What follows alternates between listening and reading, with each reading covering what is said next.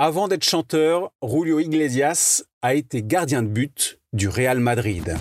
Waouh Un truc de fou Il y a des célébrités qui ont une étrange destinée. C'est le cas de Julio Iglesias. Le chanteur espagnol est l'interprète des succès planétaires, Vous les femmes ou encore Je n'ai pas changé. Mais l'artiste n'a pas toujours poussé la chansonnette, loin de là. Né à Madrid en 1943, il devient gardien de but chez les jeunes du Real Madrid à l'âge de 14 ans. Très bon, il grimpe les échelons, si bien qu'à 19 ans, il garde la cage de l'équipe réserve et se retrouve quelquefois remplaçant avec les pros du Grand Real des années 60, avec les Pushkash et autres Di Stefano. Sa voix semble tracée pour faire une carrière prometteuse dans le foot, comme il le raconte à CNN en 2014. De 13 à 19 ans, j'ai joué avec les jeunes et l'équipe réserve et j'étais bon car je jouais avec une bonne équipe.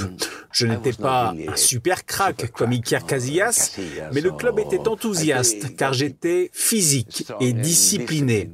Je savais que je ne deviendrais pas un très grand joueur comme Di Stefano ou Pushkash qui jouait au Real Madrid ces années-là en 1961, 62, 63 c'était la meilleure équipe du monde à cette époque. Mais malheureusement, en septembre 1962, alors qu'il revient d'une soirée au volant de sa voiture avec des amis, Julio Iglesias est victime d'un grave accident de la route. À 19 ans, sa colonne vertébrale est touchée, ses jambes paralysées, il doit rester de longs mois allongé à l'hôpital, alternant les soins et les séances de rééducation. Conséquence, il doit faire une croix sur le football à haut niveau et dit donc adieu au Real Madrid. Pendant sa convalescence, il se tourne vers la musique. Il écrit des chansons et apprend à jouer de la guitare. L'instrument lui sert de thérapie pour exercer ses doigts et l'aide à passer le temps. Remis de son accident, Julio Iglesias se consacre entièrement à sa nouvelle vie d'artiste. Il sort son premier single en 1968 et termine quatrième du concours de l'Eurovision en 1970.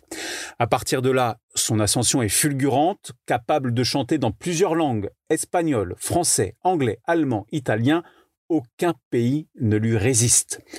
L'homme au physique de Latin Lover et à la voix de velours est officiellement le chanteur latino ayant vendu le plus d'albums au monde.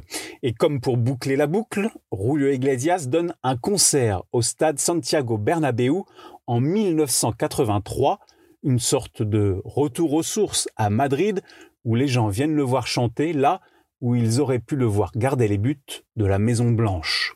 Dans son interview à CNN, il assure ceci Est-ce que j'aurais préféré être footballeur ou chanteur? Je vous réponds, chanteur, parce que je pourrais chanter jusqu'à la fin de mes jours, alors que je n'aurais pas pu jouer au football toute ma vie. Waouh! Un truc de fou. Ta dose d'anecdotes sur le football. Pense à t'abonner, à mettre 5 étoiles à mon podcast. Rendez-vous aussi sur Facebook, Twitter, Instagram et un truc de foot.fr.